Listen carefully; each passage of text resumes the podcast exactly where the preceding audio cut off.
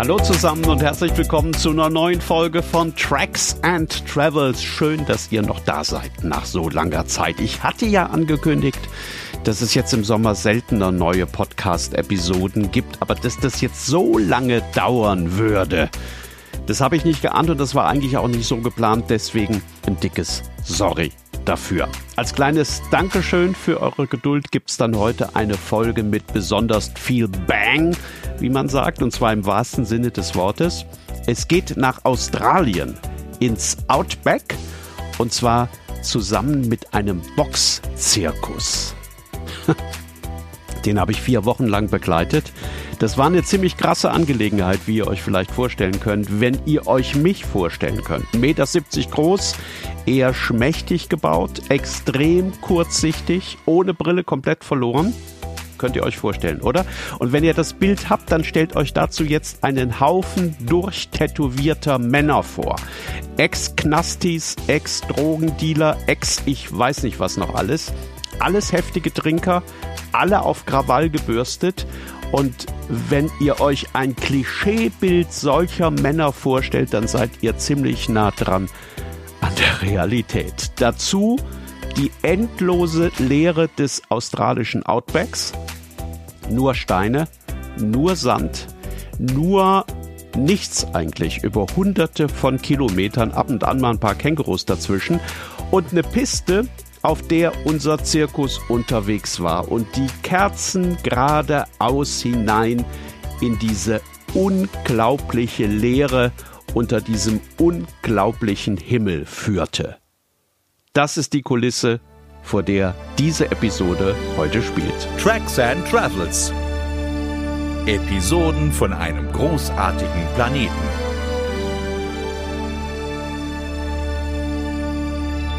Wenn ihr ein bisschen älter seid, dann kennt ihr das möglicherweise noch. Es gab bei uns auch mal eine Zeit, in der es auf dem Rummelplatz, auf der Kerb oder auf der Kirmes ein Boxzelt gab. Gab es eigentlich immer früher. Das war so eine Art kleines Zirkuszelt, in dem ein Boxring aufgebaut wurde. Und vor dem Zelt gab es immer so eine kleine zusammengezimmerte Empore. Und da oben drauf stand der Chef des Boxunternehmens mit einem Megafon und hat seine Boxer präsentiert. Und dann so Dinge gerufen wie, wenn es jemand gibt, der den Bullen aus Euskirchen K.O. schlagen kann, dann bekommt der 50 Mark von mir. Und es gab damals immer Männer, die nach fünf oder sieben oder acht Bier gesagt haben, was? Den? Den schaffe ich doch locker, den hau ich doch weg wie nix. Deswegen war da immer viel los in diesen Boxzelten. Anschließend ging es dann hinein ins Zelt wo es natürlich auch viel Platz für zahlende Zuschauer gab. Und dann wurde geboxt und am Ende wurden die 50 Mark dann ausbezahlt oder in ganz vielen Fällen auch nicht. Und nach dem gleichen Prinzip funktionierte auch der Boxzirkus, mit dem ich unterwegs war, nur eben im australischen Outback.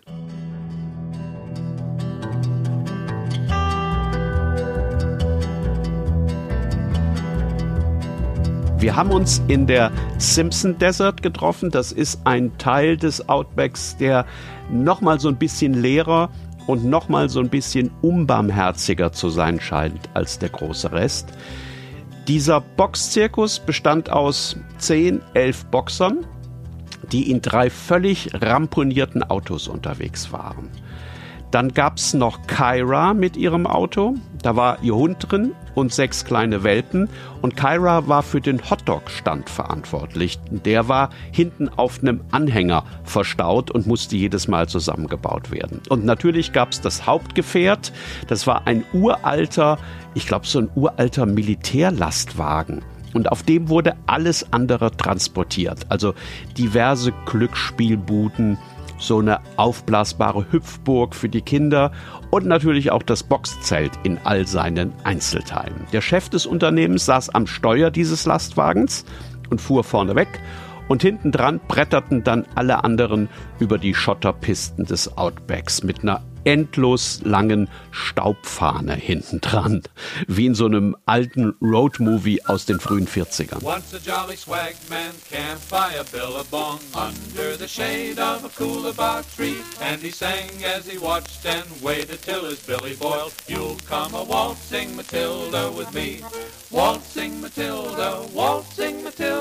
camped by a billabong under the shade of a coolabah tree. And he sang as he watched and waited till his billy boiled. You'll come a waltzing Matilda with me. Waltzing Matilda, waltzing Matilda. You'll come waltzing Matilda with me.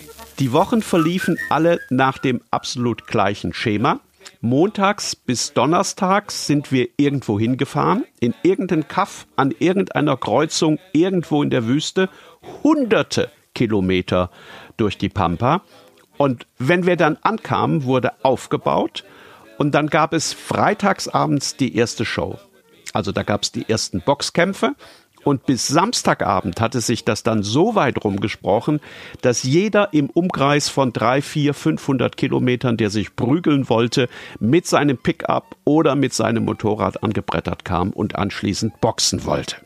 Wenn unsere Boxer denn da waren. Up rode the squatter, mounted on his thoroughbred. Down came the troopers, one, two, three.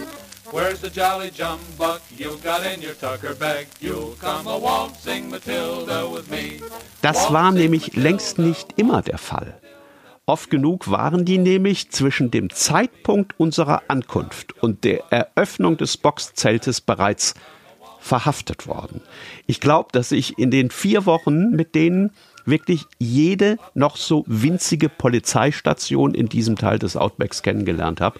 Und wahrscheinlich habe ich auch irgendwann mal mit jedem Polizisten diskutiert, ob man nicht doch ein Auge zudrücken könnte und äh, The Lizard freilassen könnte oder Little Italy oder den Barramundi Bob. Und dass es ganz bestimmt auch keine Schlägerei mehr im nächsten Roadhouse geben würde. Dass mal alle zusammen waren und alle halbwegs nüchtern und sich auch mal nicht untereinander geprügelt haben, das war in den vier Wochen tatsächlich die absolute Ausnahme. Also irgendwas war eigentlich immer.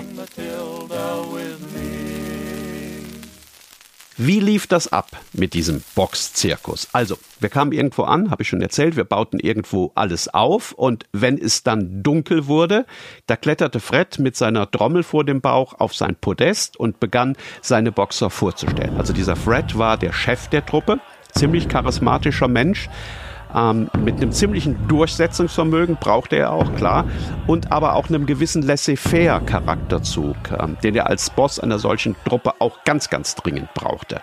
Der hat also dann oben auf diesem kleinen Podium nach und nach seine Boxer vorgestellt. Und dann hat er passend zu den einzelnen Männern Herausforderer aus dem Publikum gesucht, die es immer gab. Also es waren immer genügend Leute da, die die Hand gehoben haben und gesagt haben, den, den hau ich aus dem Zelt. Anschließend sind dann alle reingeströmt und irgendwann gingen dann auch die Kämpfe los, wenn alle saßen. Das war zum Teil ziemlich brutal. Dann war es aber oft genug auch einfach nur slapstickhaft, also wie in so einem Slapstick-Film aus den 30er, 40er Jahren, weil sowohl die Boxer aus unserer Truppe als auch die Herausforderer aus dem Publikum manchmal schon derart betrunken waren, dass die 117 Mal aneinander vorbeigeboxt haben, bis sie den allerersten Treffer landen konnten. Fred war bei allen Kämpfen Schiedsrichter. Und er hat immer darauf geachtet, dass sich niemand ernsthaft verletzt hat, was ihm aber nicht immer gelang, weil die Kämpfer nicht immer auf ihn hörten und weil auch das Publikum nicht immer nur Publikum sein wollte. Also die haben sich oft genug eingemischt, konnte gut sein, dass zum Beispiel die Frauen der beiden Kämpfer plötzlich ebenfalls mit im Ring standen und aufeinander eingeprügelt haben. Und es ist auch das eine oder andere Mal passiert, dass unter den Zuschauern Schlägereien entstanden sind. Das Ganze endete immer mit einem furchtbaren Besäufnis. Und am nächsten Morgen war es dann in der Regel so, dass wieder ein, zwei Boxer fehlten weil sie zum Beispiel nachts um halb vier eine Mitfahrgelegenheit nach Brisbane bekommen hatten. Oder dass sie sich entschieden hatten, mit irgendeiner Frau irgendwo hinzufahren. Oder dass sie bei Sonnenaufgang verhaftet worden waren, weil sie sämtliche Chipstüten aus der einzigen Tanke im Umkreis von 500 Kilometer geklaut hatten. Waltzing Matilda, waltzing Matilda. You'll come a waltzing Matilda with me. And he sang as he watched and waited till his billy boiled. You'll come a waltzing Matilda with me.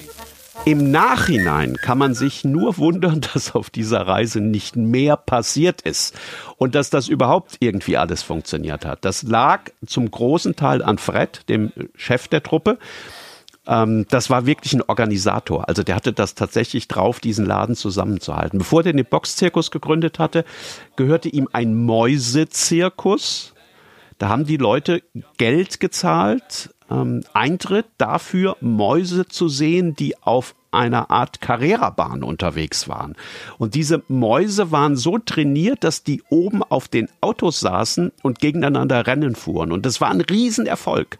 Und es ging so lange gut, bis ein Tierschützer sich irgendwann mal gewundert hat, dass diese Mäuse oben auf ihren kleinen Flitzerautos selbst in Steilkurven nicht runtergefallen sind und auch Loopings gefahren sind, ohne vom Auto zu fallen. Und der hat dann festgestellt, dass die Mäuse alle an ihren kleinen Pfoten mit Sekundenkleber, also die konnten gar nicht runterfallen. Es war damals ein Riesenskandal, als das rauskam. Und äh, in der Folge hatte Fred dann keinen Mäusezirkus mehr, sondern hat umgesattelt und hat diesen Boxzirkus gegründet, der aber ebenfalls sehr, sehr erfolgreich war. Waltzing Matilda, waltzing Matilda, you'll come a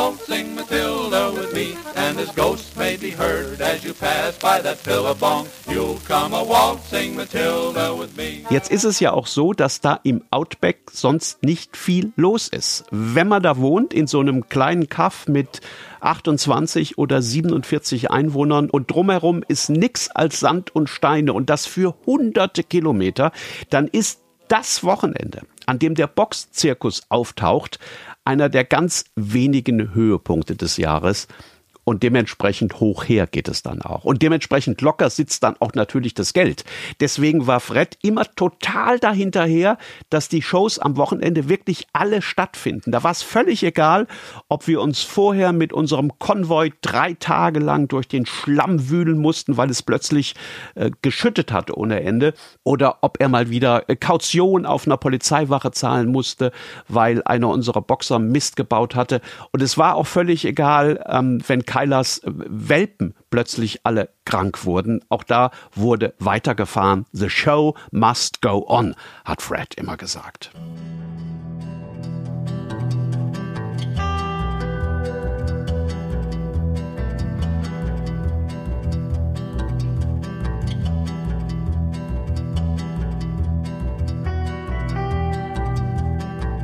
Das galt auch dann, wenn sich jemand verletzt hatte. Auch dann wurde weitergemacht. Ich kann mich gut daran erinnern, dass äh, Little Italy mal ganz schreckliche Ohrenschmerzen hatte. Der lag morgens in seinem Schlafsack, wollte gar nicht aufstehen, hat nur gewimmert.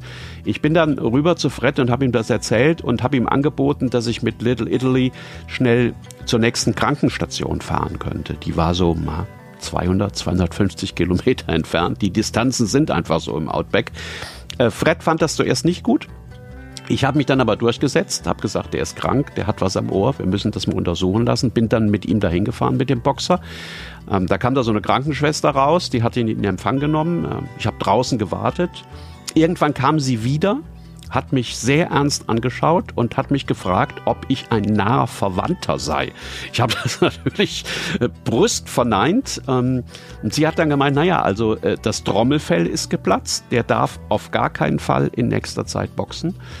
Das sei aber wahrscheinlich eh keine gute Idee, weil Little Italy außerdem nämlich auch noch Tuberkulose habe und deswegen auf der Krankenstation bleiben müsse.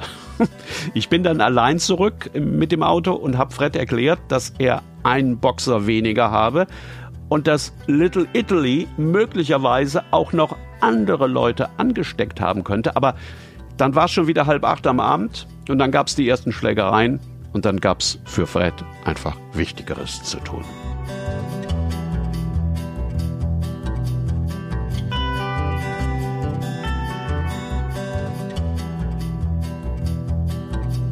Ich glaube, man hat das mittlerweile gemerkt, oder? Für mich war das eine komplett fremde Welt. Ich habe mich da manchmal tatsächlich gefühlt wie so eine Art Außerirdischer, der da unterwegs war mit, mit, mit Wesen, mit denen er eigentlich gar nichts zu tun hatte und gar nichts gemein hatte. Und es, es war dann tatsächlich auch noch so, dass all diese merkwürdigen Menschen immer neue und noch merkwürdigere Menschen angezogen haben. Also die, die kamen alle und die waren dann auf einmal wie selbstverständlich Teil unseres kleinen Konvois.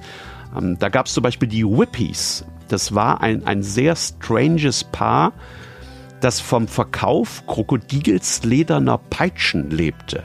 Die haben die also selbst gemacht die sind eine Zeit lang mit uns unterwegs gewesen und haben jeden Morgen diese Peitschen hinter dem Boxzelt ausprobiert. Also die haben wirklich trainiert damit, dass die so richtig schön knallen, wenn man die schlägt.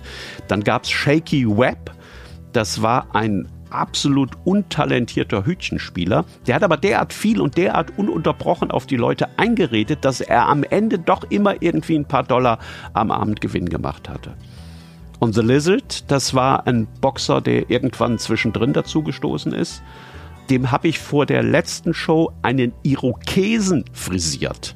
Also so ein Hahnenkamm, weil er irgendwo gelesen hatte, dass europäische Friseure das besonders gut können.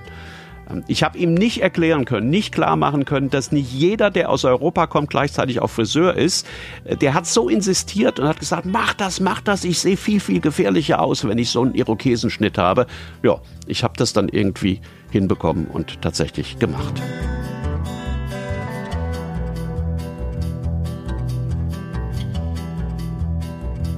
Diese besagte letzte Show, die fand am Rand eines großen Pferderennens statt, zu dem Besucher aus ganz Australien gekommen sind.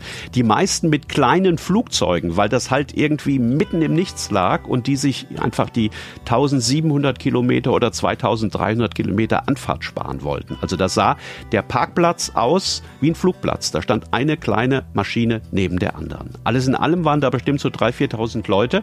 Und weil Fred Angst hatte, dass er in dem Trubel den ein oder anderen aus den Augen verlieren könnte, hat er uns alle in so grüne T-Shirts gesteckt. Da war ein Logo vorne drauf und da stand ganz fett vorne und hinten Member of Fred's Boxing Troop. Mit dem T-Shirt bin ich dann abends in die einzige Kneipe vor Ort und da saßen dann zum ersten Mal nach vier Wochen tatsächlich ein paar Leute drin, die frisch gewaschen aussahen und ganz generell so, als könnte man mit denen auch mal über was anderes reden als über Dosenbier, über Rindersteaks vom Grill, über Nutten und über linke Aufwärtshaken. Ich bin zu einem hin, der an der Theke in einem Musikmagazin geblättert hat, habe dann Gedei gesagt, wie man das in Australien macht, und wollte irgendwie mit dem ins Gespräch kommen, aber der hat mein T-Shirt gesehen und der hat dieses T-Shirt irgendwie völlig missverstanden. Der ist aufgesprungen von seinem Barhocker, hat irgendwas gezischt wie Let's do it right here. Und dann hat er sich sein T-Shirt vom Leib gerissen und man konnte dieses Outback-typische Sammelsurium von Narben und Muskeln und Tattoos sehen.